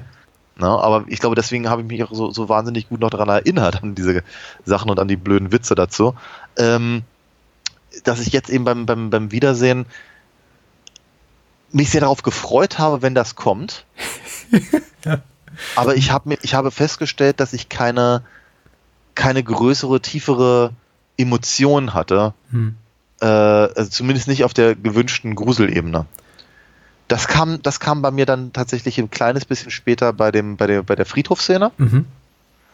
Ähm, aber auch da habe ich so das Gefühl, da ist der Spannungsmoment größer, nämlich eben durch, durch die Bedrohung der vielen knurrenden Hunde und dem über, über die, äh, über den Zaun klettern müssen und diese ganze Sache. Hm. Das, wir, glaube ich, nochmal, wieder dieser Abenteueraspekt tatsächlich für mich überwog. ich, ich finde es schön, erstmal die, die zuzuhören und dabei zu erkennen, dass äh, viele unsere Erinnerungen oder Gefühle äh, gerade in der Spezifizität, wie du sie schilderst, irgendwie ähnlich sind. Aha. Mir es in vielen Punkten absolut genauso geht. Beginnt mit dem Punkt, dass ich auch dem Film zuerst begegnet bin im, im Rahmen eben dieser Mad-Parodie. Äh, Ich stelle jetzt beim Wiedersehen fest, dass mich auch eben vieles nicht schreckt und dass, wenn es mich schreckt, eher äh, es eher die Erinnerung ist daran, dass es mich mal gefürchtet hat bei diesen Szenen, als ich den Film Aha. eben im Teenageralter zum allerersten Mal sah und der da Ja. eben noch eine durchaus bleibendere Wirkung auf mich hatte. Jetzt beim Wieder Wiedersehen dachte ich mir viel häufiger, ach, das ist ja toll inszeniert, toll orchestriert, das ist toll geschauspielert, die Dialogzeilen treffen wie Arsch auf Eimer. Das ist alles wunderbar, aber richtig gruselig ist es nicht. Aber es sieht eben alles fantastisch aus. Und wenn der Film mich eben emotional gepackt hat, dann war es eher eben eher in der Erinnerung an das erste Mal, dass ich dachte, ah, das fand ich aber früher unglaublich spannend. Was für mich eben immer noch sehr, sehr gut funktioniert als Spannungsmoment sind diese ganzen Szenen im Fotolabor. Wenn eben äh, David Warner als Jennings eben diesen Schatten auf den Bildern entdeckt. Und ich weiß, was eben kommt. Aber ich glaube, Ja. das ist auch schon der Punkt, äh, zu dem ich kommen will. Für mich funktioniert eben das O mittlerweile eher so als ähm, ein, ein Pulk ein, von Erinnerungen, sehr spezifische Momente in diesem Film, an die ich mich erinnere und die ich einfach erwarte, auf die ich mich vorfreue. Ich weiß, es kommt eben das Kindermädchen. Ich weiß, irgendwann läuft dieser Rottweiler den Gang runter. Auch ein tolles ikonografisches Bild des Horrorfilms der 70er Jahre. Ja. Ähm, es kommt irgendwann die Köpfung von äh, Jennings. Es kommt irgendwann hier da Damien 666, die Hunde auf dem Friedhof und all diese Momente. Ich freue mich einfach drauf. Natürlich hier der, hier der Metallstab durch den, durch den Priester, durch Bren. Das hält mich wirklich bei Laune. Das macht, bereitet mir die größte Spaß, die größten Spaß beim Zugucken, dass ich einfach weiß, oh, da ist jetzt schon so viel passiert, aber es kommen noch mindestens fünf weitere tolle Momente. Und das, äh, und auf diese Art und Weise ist meine Wahrnehmung, begeben sich eben nicht nur Jennings und Thorne auf diese Art Schnitzeljagd im, im Laufe des Films, auch für mich ist der Film zu so einer Art Schnitzeljagd geworden, nämlich einfach Momente, die ich erwarte und die es abzuklappern gilt. Aber die sind eben alle so gut, dass mich nicht stört, dass der Film Ja. mich mittlerweile eben auch durch seine tonnenweise Klischees, die er verbrät. Mich, mich wundert immer wieder so im Vorspann zu lesen, dass der Film eben nicht auf irgendeinem Okkult-Horrorbuch oder Sachbuch oder was weiß ich, er war der Böse, die Wiedergeburt des Satans, das Sachbuch zum Film oder so basiert, sondern eben tatsächlich auf einem Originaldrehbuch, weil das ist eben so eine Ansammlung von Klischees, die, aber trotzdem funktioniert. Aber die eben damals noch keine richtigen Klischees waren. Sondern Ja, und die aber eben auch, äh, Entschuldigung, der einen Gedanken noch, die aber eben auch, glaube ich, meine, meine Behauptung auch beweist, jetzt klopfe ich mir selber auf die Schultern, dass gerade deswegen Genre-Kino so reizvoll ist, weil es im Grunde nur Bekanntes endlos variieren kann auf immer reizvolle Art und Weise. Und das schafft dieser Film eben perfekt. Da ist fast nichts Überraschendes drin. Damals, klar, sicher, aber 45 Jahre später gar nicht mehr. Und dennoch ist es grandios. Mhm. Ja, und dem pflichte ich total bei. Sehr viel, sehr viel, sehr viel Spaß gemacht, immer wieder zu sehen, ja. Aber du hast eben auch, ähm, was, was ich interessant war, dass du Hereditary erwähnt hast. Ich musste auch an, ich, habe jetzt so die zwei Filme, ich weiß gar nicht, ob es mehr gibt, von Ari Aster gesehen, also Hereditary und Midsommar. Und ich musste an beide Filme denken. Ja, Midsommar habe ich immer noch nicht gesehen, aber ja. Die Tonalität ist ähnlich unangenehm, weil wir im Grunde eine augenscheinlich glatt gebügelte, perfekte Oberfläche sehen, unter der wirklich äh, ganz tiefe Abgründe schlummern. Ja, ja, ja. Und äh, auf sowas stehe ich auch total. total. Ja. Gibt's so Lieblingsmomente? In das Omen jetzt? Ja. Mm, Der Tod von Lee Remick. mm, naja, weiß ich nicht genau. Also, wie soll ich sagen, also dass Mrs. Baylock dann eben auf einmal in der, in der, im, im, im Krankenhaus erscheint, erinnerte mich dann doch erschreckenderweise an The Oracle. Ja. wo irgendeine Fratze im, im Spiegel erscheint. Aber ähm, nee, tatsächlich, also ich, ich, ich, ich glaube, ah, also grundsätzlich gesagt, also alles, alles, was mit, also jede einzelne Szene mit David Warner und jede einzelne Szene Mhm. mit Patrick Troughton gehören definitiv zu meinen Lieblingsmomenten. Ich einfach be- beide wahnsinnig gerne gesehen habe. In diesem Film, aber eben auch in anderen Sachen, die sie gemacht haben. Ich glaube, ich, kann- ich, kann, ich, glaube, ich kann eher sagen, welche beiden Szenen mich äh, am, am meisten gestört haben. Bitte. Weil also grundsätzlich, ich finde, find, also viele Sachen fand ich halt sehr, sehr, sehr toll. Mhm. Vielleicht das nochmal ganz kurz erwähnt, ich finde total spannend, diese Szene, in der Damien äh, äh, irgendwie zu der, zu der Hochzeit mitgenommen werden Mhm. soll und äh, äh, das, das, das Kindermädchen eben äh, das, das, das verhindern will, aber eben er dann doch mitfährt und sie äh, kommen diesem, also das ist ja eben keine, das ist ja keine, keine gotische Kathedrale oder irgendwas äh, wie was was was Schönes oder so, Mhm, ja, mhm. oder oder eben auch etwas, was eben sagen wir mal so imposant sein soll, dass es dass es äh, dass es äh, eben auch gruselig sein, sein soll, sondern es ist interessanterweise ein sehr moderner Bau, Mhm. der aber durch durch diese durch diese, diese sehr sehr lange Auffahrt und und und und die die die Art und Weise, wie es gefilmt ist und natürlich auch durch Jerry Goldsmiths Score auf, auf, auf mich unangenehm wirkt. Dieser große Glockenturm von dieser relativ modernen Kirche Mhm. hat ein bisschen was wie von mir für mich wie, wie, wie von einem Schornstein, also eher so eine Art äh, Krematorium oder sowas in der Richtung. Und ähm, sagen wir mal, dass, dass, dass Damien das irgendwie gruselig findet, also ob, ob er jetzt nun der Antichrist ist oder nicht, aber ich fände das, das auch irgendwie unangenehm gefunden, muss ich mal ganz ehrlich sagen. Ah, Du sagst, du Äh, fandest die Szene störend. Stört Nein, überhaupt nicht, oder? Nein, Okay. du hast mich falsch verstanden. Ich habe gesagt, das ist aber eine Szene, die ich, die ich erwähnen würde, die ich, die ich äh, sehr, sehr gelungen fand. Mhm. So, äh, die zwei Szenen, die mich gestört haben. Das eine war ähm, der Besuch bei äh, Vater Spiletto im, im, ähm, in, dem, in dem Kloster, Mhm. Weil ich irgendwie dachte, das ist so, das, das, das war mir zu klischeebeladen. Ja, verstehe. Ja, und, und, und diese ganzen, keine Ahnung, wie, wie, wie sie da durch die betenden Mönche irgendwie schreiten, nur um dann den, den äh, äh, Martin Benson mit schlechtem Make-up äh, äh, zu treffen, der dann Mhm. irgendwie mit, mit, mit der linken Hand irgendwas kritzelt und so. Und also äh, da, da, da hätte ich mir ein bisschen mehr von erwartet oder erhofft. Und vielleicht, vielleicht auch einfach noch ein bisschen mehr Expositorisches oder so, aber auf jeden Fall, da Mhm. dachte ich so bei mir, hm, finde ich jetzt komisch. Ähm, und äh, auch, auch die Szene mit, mit, mit Bugenhagen äh, fand ich irgendwie schwierig, äh, weil ich irgendwie bei dem ganzen Globetrotten, was ich ja eigentlich ganz hübsch finde, fand ich es irgendwie auf, auf einmal seltsam, wie die einfach so auf irgendeinen irgend so äh, äh, äh, so, eine, so eine Ausgrabung kommen, wo Ja. sie zufälligerweise auch den, also der einzige, den sie treffen, ist genau der, den sie suchen Ja. Der auch zufälligerweise ein paar Dolche rumzuliegen hat, weil er eben auf Thorn gewartet hat, um zu sagen, wie er seinen Sohn umbringen muss. Und so, und dachte so bei mir, das ist, okay, das ist, das ist mir jetzt so ein bisschen, ähm, das ist mir jetzt zu sehr Geist aus der Maschine. Ich verstehe das. Und ich hätte mir auch, glaube ich, also ich, ich hätte mir persönlich gewünscht, er wäre ein bisschen prominenter besetzt gewesen. Ich weiß jetzt nicht, wie die Mhm. Wahrnehmung von Leo McKern, dem Schauspieler, war 1976, aber mich hat so ein bisschen an so, für mich das ist das so ein klassischer Harry Lime-Moment, wie der dritte Mann. Wenn Ja. du die Figur eben anteaserst und dann tritt eben irgendwann Orson Welles aus dem Hauseingang, dann ist das cool. Wenn du eben Bugenhagen groß ankündigst und da tritt eben einfach so ein bärtiger Typ da raus und der ist eben so ein Van Helsing für Arme, Ja. ja, gut. Ich hätte es eben cool gefunden, wenn er, wenn es, wenn es ein Patrick McNee gewesen wäre oder so. Aber da sind wir wieder an einem Punkt, ähm, Filme diskutieren die es, oder Filme besprechen, die es nicht gibt. Ja, klar. äh, da blieb der Film einfach so ein bisschen hinter meinen Erwartungen zurück. Ähm, grundsätzlich, also mein einziger Störfaktor an dem Film ist tatsächlich, dass mir die, ähm, das Dämonische an Damien zu früh zu offensichtlich ist.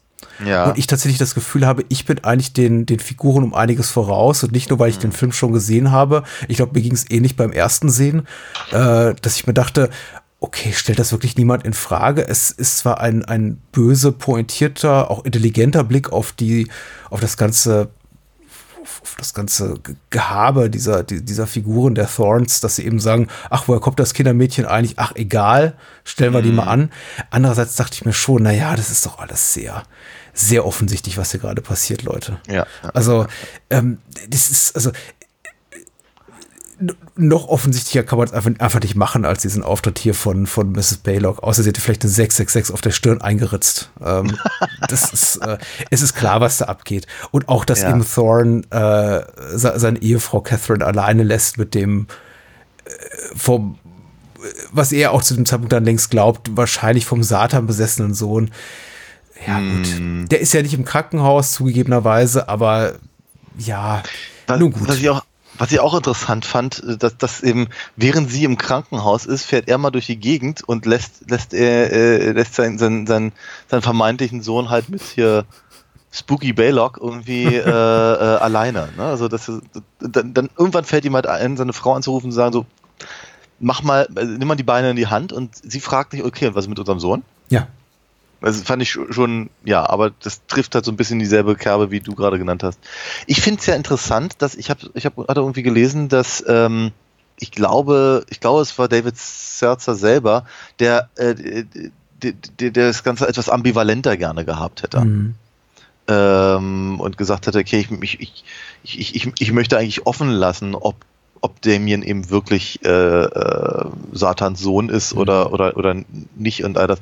Ich glaube, das hätte ich ganz cool gefunden, wenn man, wenn man das nicht so, wenn, wenn man eben gedacht, äh, man hätte, hätte wirklich denken können, ja, die, die, die, die, die Dinge, die den Leuten passieren, können auch einfach nur dumme Zufälle gewesen sein oder so.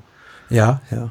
Ja, hätte, es aber ist keine Stärke des Films, auch die Offenbarung eben dieses 666 aus seiner Kopfhaut, äh, in der Art und Weise, wie es gefilmt ist, eben nicht mit echter Zeitlupe, sondern dann eben so mit dieser nachträglichen, da man eben einfach mal irgendwelches Frames das gibt. Also es wirkt so ein bisschen, es wirkt fast wie so ein Studioerlass, als hätte man gesagt, okay, die Szene muss jetzt aber noch rein, damit wir wirklich Klarheit haben. ja. Äh, weil das Ende ist vielleicht zu ambivalent. Haha. Ähm, da hätte ich mir tatsächlich ein bisschen mehr Ambivalenz gewünscht. Aber gut, die Ambivalenz ist eben auch schon längst dahin, weil wir eben wissen jetzt als Spätgeborene, es gibt mittlerweile, glaube ich, drei Sequels. ja. Eine mit Sam Neill. Einen mit Sam Neill, die vierte, das vierte, der vierte Teil. Und äh, ein Remake auch. Und ich glaube, das Remake hat auch. Nee, das Remake hat noch kein Sequel. Okay. Ah. Man muss es auch nicht gucken übrigens, es ist furchtbar. Okay. Hatte ich, hatte ich interessanterweise auch gar nicht vor. Nein, aber äh, wie, gesagt, also ähm, ein, ein, ein, äh, eine coole Nummer. Also ich, ich, ich habe mich, ich hab mich wirklich gefreut, ihn, ihn äh, jetzt nochmal, sagen wir mal, ja, die, die Erinnerung aufzufrischen oder zumindest zu ergänzen zu dem, was ich dachte, an das ich mich erinnern würde. Ähm, ja, cool. Spa Spaß gemacht. Oh, das Ende ist nicht gehetzt. Darauf wollte ich nochmal zurückkommen. Ach so, sagst, richtig, genau, den Punkt hatten wir jetzt irgendwie gar nicht mehr. Ich fand, nein, ich fand das, ich fand das Ende auch nicht gehetzt. Ich fand das, ich fand das tatsächlich eher so ein Woher bisschen. kommt, die, woher kommt denn die Polizei so plötzlich? Okay, die Frage ist berechtigt. ähm, also, äh, sagen wir mal, das ist ja, das, mh, also sagen wir mal, wenn ich jetzt mal vergleiche mit dem Ende von äh, An American Werewolf in London, Mhm. ja, da, da, da, da äh, hat der, hat der Werwolf ja immerhin irgendwie, äh, keine Ahnung, was, was Piccadilly Circus, glaube ich, irgendwie Mhm. halb, halb lahmgelegt. Richtig, und, ja. äh, dass, dass da dann irgendwie ein paar Bobbys vorbeikommen, ähm, äh, ist, ist noch ein bisschen nachvollziehbar und außerdem si- sind ja die Polizisten äh, David schon irgendwie auf der, auf der Spur und alles. Also das, das passt da schon ganz gut zusammen. Hier ist es eben dann doch eher so, dass ähm, äh, praktisch al alleine durch die, dadurch, dass eben äh, Thorn auf einmal sehr panisch wird und, und, und äh, seine eigenen Wachleute Hm. an, an seinem eigenen Haus quasi fast niederbrettert, werden eben die Polizisten auf den, auf den Plan gerufen. Die natürlich erstmal denken, äh, ups, da, da ist, keine Ahnung, vielleicht, vielleicht will irgendjemand den, den, den Botschafter entführen oder sowas. Mit dessen eigenen Auto. Mhm. So, und dann, aber es ist schon ein bisschen übers Knie gebrochen, dass die nun ausgerechnet dann eben äh, zu der, also es ist ja eben doch so, Thorn ist ja relativ vorsichtig und, und, und, und relativ gut informiert und irgendwann weiß, also spätestens wenn, wenn äh, Jennings geköpft wird, weiß er ja, worum es da geht und all das. Und er, er lässt sich ja sehr, sehr viel Zeit, um, um, um, um Damien die Haare zu schnippeln und so. Und äh, genau, und dann, dann wenn, wenn er dann angegriffen wird von dem, von dem Hund und, und sowieso von Baylock noch und, und dann, ich, ich würde nicht sagen, dass es gehetzt ist, aber es wird dann eben, es, es, es, es schaltet eine Nummer hoch. Also er, stellt halt fest, okay, jetzt muss er sich beeilen. Hm? Und dann sind halt die Bullen dummerweise im Weg. Ja. So. So halt. Aber ich hatte das, ich hatte das, ich hatte es halt nicht in, also, eh, klar wäre es, es wäre schon ganz interessant gewesen, halt zwischendurch nochmal irgendwie zu zeigen, dass er eben tatsächlich zum Beispiel eine Polizeipräsenz vor seiner Villa hat. Hm. Weil das ist eben so, das, das, das ist meiner besseren Hälfte aufgefallen, als wir es geguckt haben, dass er, äh, dass das Pater Brennan irgendwie einfach so, so vor seinem Haus irgendwie spazieren geht, Hm. während er, er gerade von seinem Chauffeur äh, weggefahren wird. Der guckt noch aus dem Fenster, lässt den Chauffeur nicht anhalten und macht sich auch keine weiteren Gedanken, dass der eben offenkundig bekloppte Vater da eben äh, äh, di- direkt vor seiner Bude rumlungert.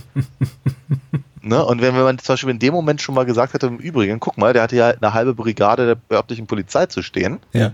hätte man genau dieses Problem am Ende durchaus äh, gelöst. Ja. Das ich aber auch gar nicht so, so sehr als, als, als Problem wahrnehme. Alles gut, alles gut. Das ist auch ein marginaler Kritikpunkt. Das erinnert mich eben nur äh, auch an das Orakel. Und äh, Ja. in, in, insofern, ich war ein wenig überrascht mit Blick auch auf die Spielzeit des Films, der ja keine zwei Stunden dauert, knapp 110 Minuten, äh, überrascht, dass man ihm da nicht noch ein paar paar Momente geschenkt hatte. Einfach, die vielleicht einfach die, die, die Verfolgungsjagd am Ende noch ein bisschen länger herauszögern. Keine Ahnung, was der Gedanke dabei war. Und du hast ja schon recht, also auch mit dem Seltzer-Zitat, das du gerade angebracht hast. Man weiß ja auch nie, was auf dem Weg passiert zwischen äh, Verfassen des Drehbuchs und am Ende dann am Schneidetisch, wo dann vielleicht irgendwie Bird oder ihr Donner sagen, gut, das fliegt eben raus, weil wir müssen jetzt irgendwie mal schnell zum Abschluss kommen. Ja, ja, ja. I don't know, kleines Manko eines, wie, wie ich auch finde, nahezu, also als Gruselfilm, als großer Kindtop fast perfekt gelungenem Streifen, Hm. der wirklich Ja. in, in, in Würde auch gealtert ist, der auch Oh ja. Angenehm altbacken wirkt. Das, ein, das Einzige, also eine Sache, die ich hatte so kurz erwähnt.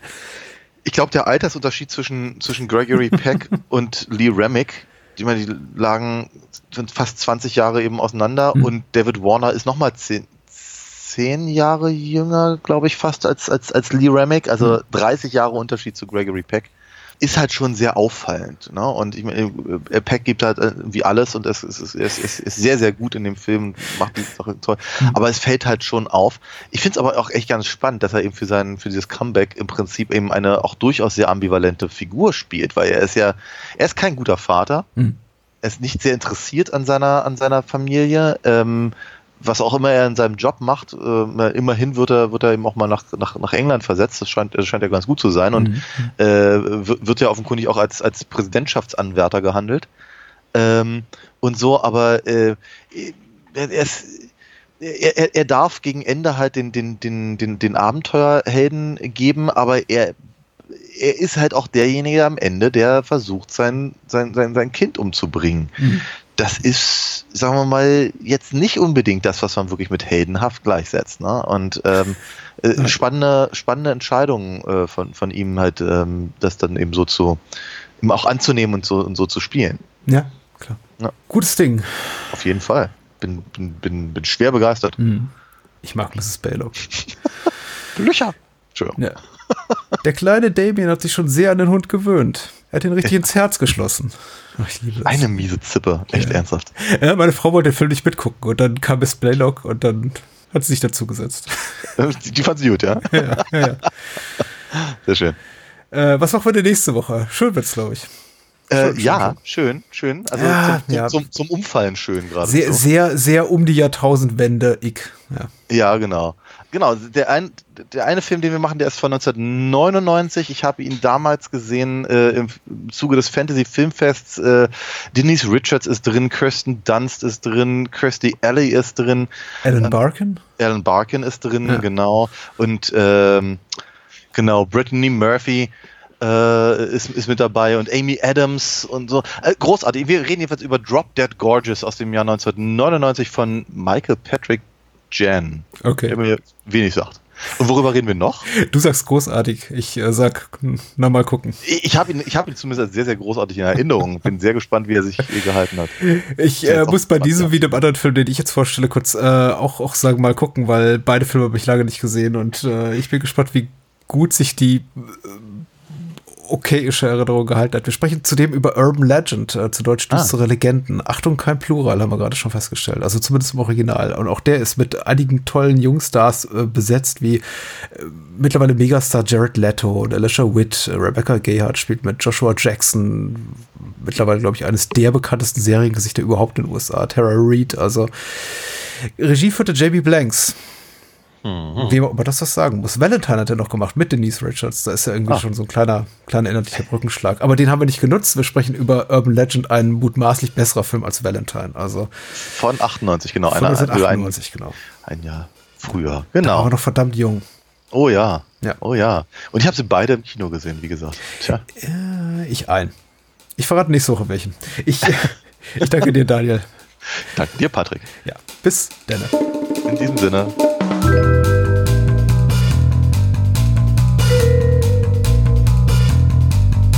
Das war's.